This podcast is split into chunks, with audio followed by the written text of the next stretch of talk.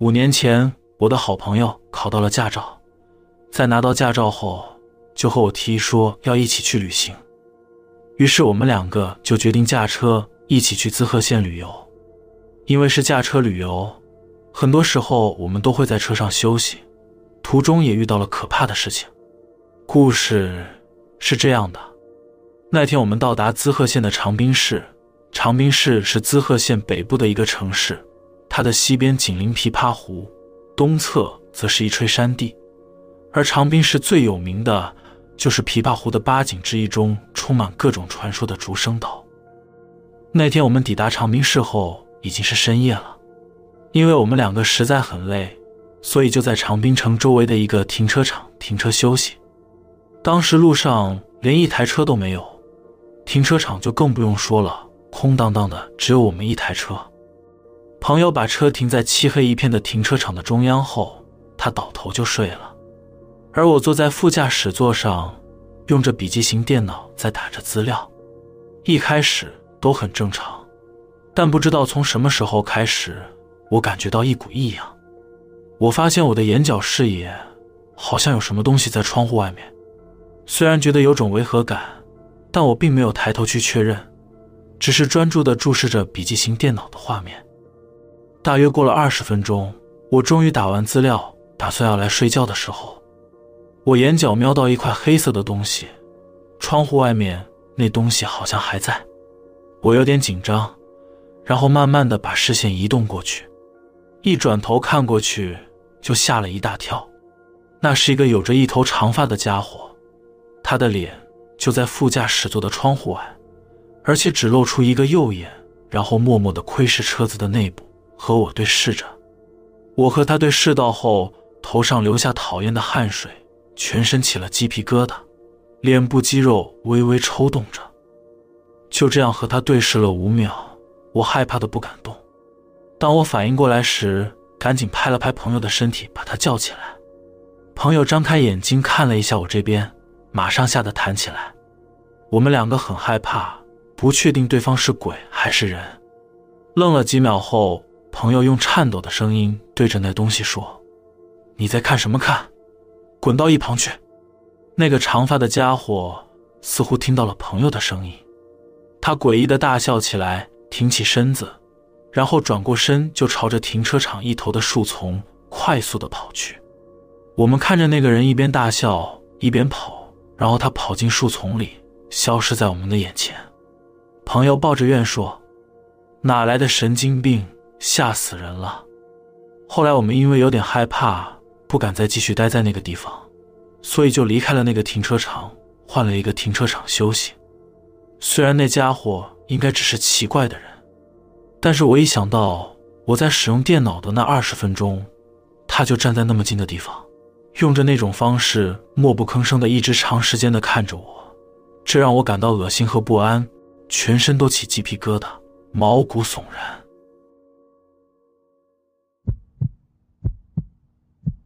Mom deserves the best, and there's no better place to shop for Mother's Day than Whole Foods Market. They're your destination for unbeatable savings, from premium gifts to show-stopping flowers and irresistible desserts. Start by saving 33% with Prime on all body care and candles. Then get a 15-stem bunch of tulips for just $9.99 each with Prime. Round out Mom's menu with festive rosé, irresistible berry chantilly cake, and more special treats. Come celebrate Mother's Day at Whole Foods Market. 这是我以前开车去朋友家玩回来的路上经历的可怕故事。那天本来计划只是去和久违的朋友见个面，吃点东西就回去，但出乎意料的是，在朋友家待了很长时间。虽然明天是星期天，但是礼拜一公司有重要的会议要报告，我必须回去整理资料，所以就没打算住在朋友那里。开车回家时已经是深夜了。从朋友家到我家，开车走一般道路需要两个小时左右。那是红绿灯很少的山路，到了晚上也没有多少车经过，感觉很冷清。开了一段时间后，我开始感觉到想睡觉，于是我开启音乐，嚼着口香糖，但怎么也无法消除睡意。因此，我想说找个地方小睡一下。我才刚这样想，眼前就出现了一家看起来像是新开的便利商店。那间便利商店的停车场一台车也没有，周围也没有任何住家和其他的店。我把车背对着便利商店停好，然后进到便利商店买了饭团和咖啡。回到车上后，我把东西放在副驾驶座，想说先来睡一下。那天的天气很凉爽，所以我开了一点窗户，把座椅往后倒，躺下之后马上就迷迷糊糊睡着了。不知道过了多久，突然我感觉自己呈现一种在半睡半醒的状态。接下来发生的事情，我不确定是梦还是现实。我听见从车外传来。好像有人在走动，踩着碎石头的声音。我眯眼看了一下窗户的缝隙，不看还好，一看吓了一跳。有一个黑色的人影从窗户的缝隙窥视着车里的我，而且那个人除了形体和眼睛以外，完全看不清楚他的其他五官和穿着。那是一个黑道会把所有光线给吞噬的人形黑影，配着一对大大的眼睛，然后默默地盯着我。我看着他的眼睛，感到一股恶心和害怕。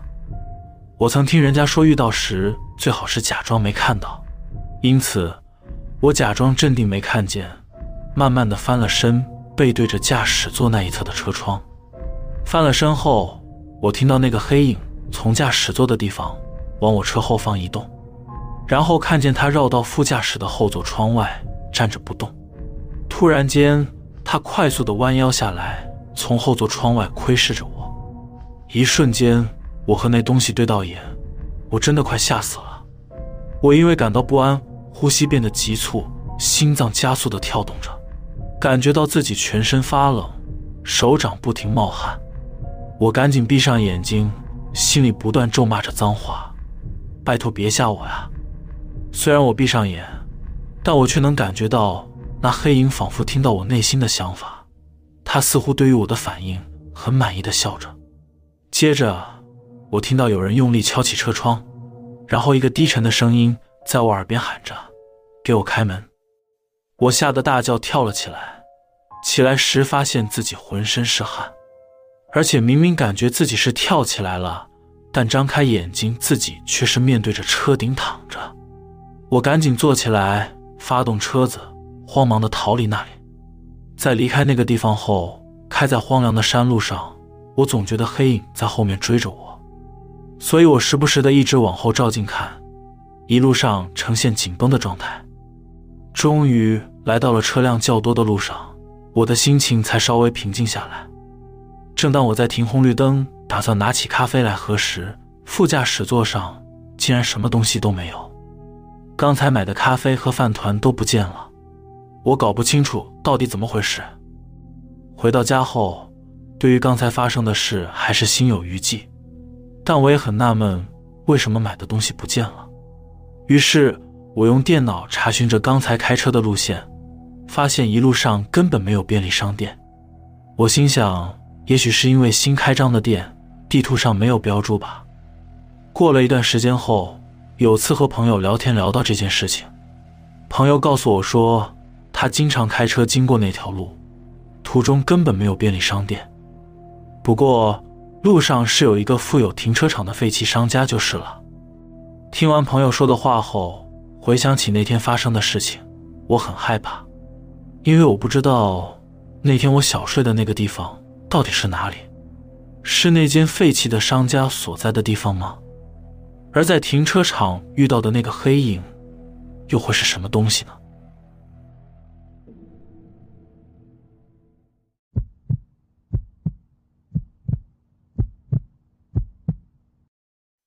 这是我以前和朋友一起遭遇到的恐怖事情。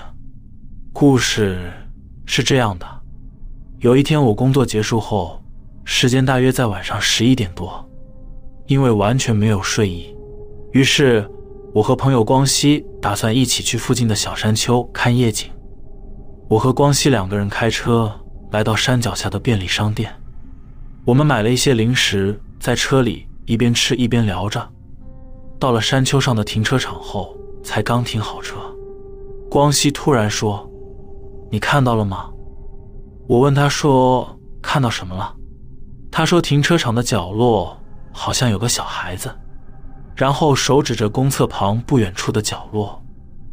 我朝着那个方向看了看，那边离路灯有点远，很昏暗，在路灯残存的光线映照的情况下，勉强看到了一个矮小的影子站在那边。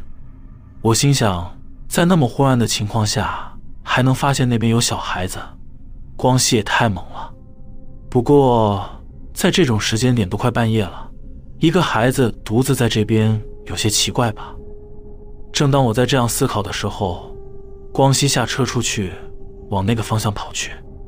我看到他下车后，也慌忙的追了上去。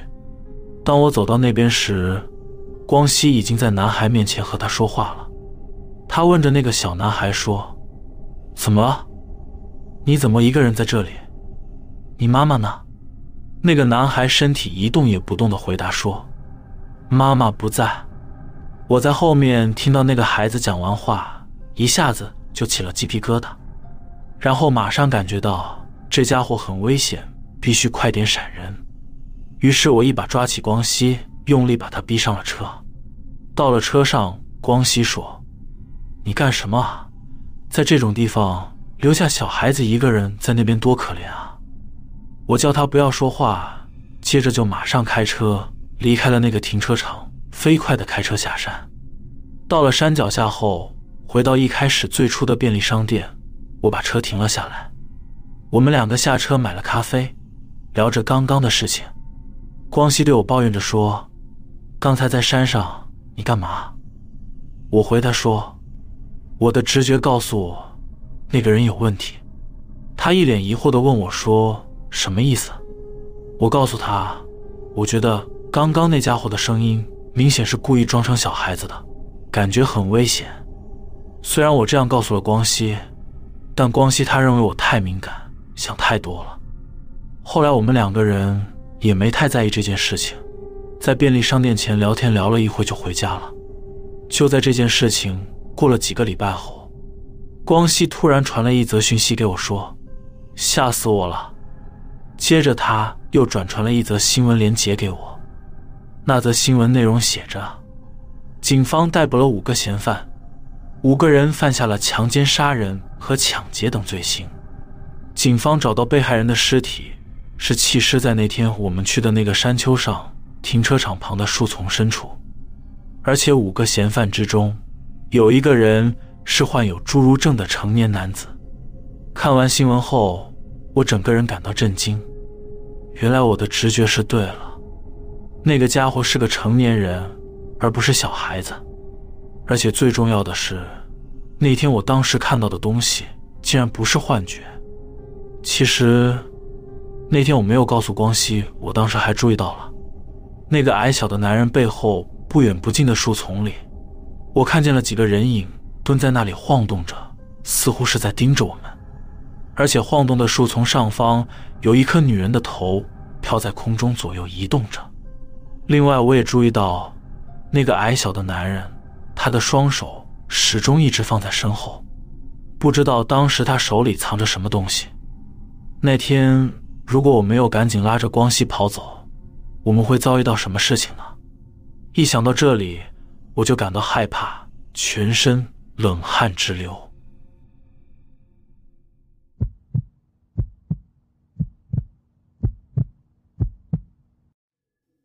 大家都以为只有古老的地方才会有鬼、有恐怖的传说，但我要讲的这件事发生在我工作的地方。我曾在东京的一家公司工作，主要是为那些来自国外的投资者提供各种服务。由于我们的客户遍布全球，所以公司是全天候运转的。公司是三班制，晚班的下班时间是在凌晨两点。而办公室实际上不在闹区之中，是在东京郊区的地方，因此不像市中心那么拥挤。为了避免员工在深夜下班没车子回家，所以我上班的公司有和计程车的业者合作，只要到停车场就会有计程车可以打。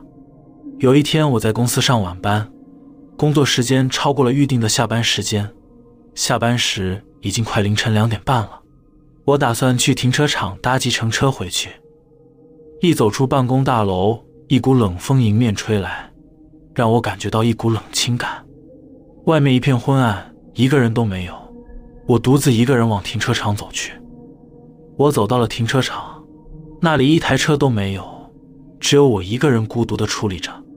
今天所有的计程车都走了，我感到沮丧又疲惫。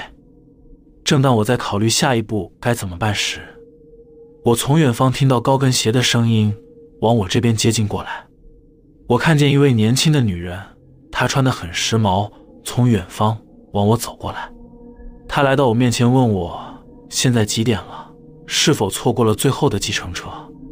我告诉她时间，然后说我确实错过了最后的计程车。接着我反问她是否也是一样，她没有回答我的问题。只是笑了笑，然后和我握了握手。摸到他的手的瞬间，我感到他的手一股冰冷。他说很高兴认识我，然后就轻快地往停车场深处走了。他走了之后，我感觉到好像有点怪异，有些不太对的地方。那女人的手那么冰就算了，这种时间在停车场闲逛也是很不寻常，而且。那女人诡异的微笑和冷静的举止让我感到有点不安。不过，因为当时我已经很疲惫，所以没有太在意，就走回大楼内。走回大楼内后，我向一楼负责交通的保全主管询问，是否可以请计程车公司安排一辆车送我回家。他迅速的联络后，告诉我十五分钟后车子就会来，同时让我在大厅里等着。在等待的这段期间。我随口和他聊着天，我告诉他刚刚遇到了一位女人，他可能也是错过了搭车的时间，而且他往停车场的深处走去了，看看要不要也顺便帮那女人叫一下车子。他听了我的话后呆滞了一下，然后他急忙地说：“在这段时间里，除了你以外，并没有看到有其他人。”我皱起眉头，觉得奇怪，那女人跑哪去了？后来计程车来了，我在回家的车上和司机打听了一下，把刚刚的事情告诉了他。司机笑笑地说：“你也遇到了吗？其实你遇到的那位女士不是人，而是经常出现在停车场的女鬼。”他说他们公司有很多司机在凌晨两点左右，在不知情的情况下，在停车场遇到那个女鬼。司机向我描述的那位女人的外貌。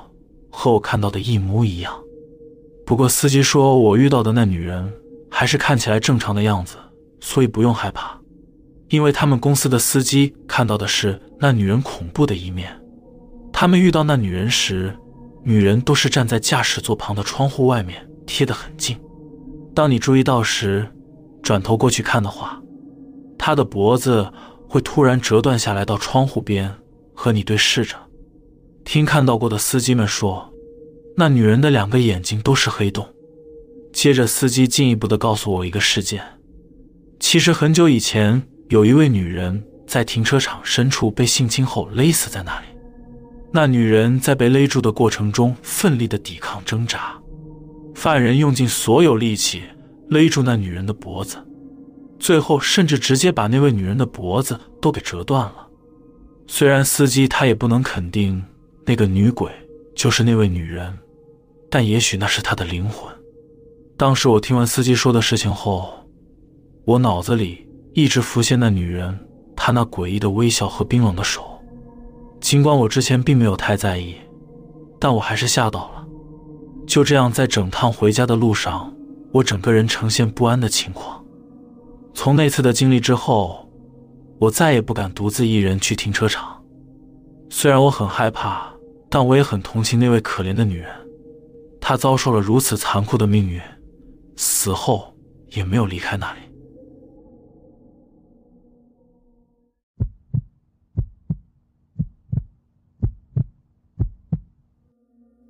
这是在我小时候发生的事情。记得在我小学的时候，有一天下着大雨，放学时，父亲开车来载我，在回家的路上。父亲顺便去了超市，打算买点东西回去。父亲把车停在超市的停车场。当时超市没什么人，停车场里也没几台车。因为外面在下雨，我实在懒得下车，所以我决定待在车上等。因此，父亲就没熄火，让我一个人在车上待着。父亲下车后，我就把车子的门锁上，然后打算在车里的后座小睡一会。可能是在学校玩得很累，所以很快的我就迷迷糊糊的睡着了。当我睡到一半的时候，听到了咔嚓咔嚓的声音。我闭着眼睛思考着，是父亲买完东西了吗？我想着不可能那么快吧，可能是听错了，所以我没理会他，就这样闭着眼继续睡。但是就在我快进入梦乡时，又听到咔嚓咔嚓的声音。此时我想起我把门锁上了，应该是父亲买完回来了，开不了车门，所以我有点不耐烦地张开眼睛，打算帮父亲开门。我坐起来。正当我想要打开驾驶座那边的车门时，我下意识地望向窗外看，吓了一跳。驾驶座的窗外是两个陌生人，他们一男一女站在车子外面，一脸严肃地盯着我的脸。我想着他们是谁，要干嘛。正当我感到恐惧、身体僵住的时候，那个男人一边盯着我，一边不停地试图打开车门。车门咔嚓咔嚓的不停响着。我不知道他想干嘛，当下的我很害怕，于是我跳到驾驶座上，按了几声喇叭，试图引起附近的人注意这里。巨大的喇叭声在停车场响起，那两个人听到喇叭声后，就快速的用跑的往旁边的神社跑走了。后来父亲出来后，我告诉父亲刚刚的事情，父亲知道后就带着我去警察局报了警。到了警察局，令我印象深刻的是公告栏那些密密麻麻的寻人启事。在警局中，警察大叔告诉我们说，最近经常有失踪的事件发生，要我们多注意安全，然后要我父亲以后不要把小孩单独留在家中或是车上。后来长大稍微懂事后，我才了解到，当时在我小时候的那个年代，我所居住的地方。其实不是只有小孩子失踪的事件，也有很多成年人密集的失踪，而那些失踪的人们几乎都消失得无影无踪，大家都认为是被外国的特工绑架到国外去了。被绑去国外的话，基本上就是一辈子回不来了。至今回想起这些事情，我还是记得很清楚那两个人的长相。如果那两个人是为了绑架我，而当时我没有锁上车门的话，不知道我现在人会在哪里，过着什么样的日子呢？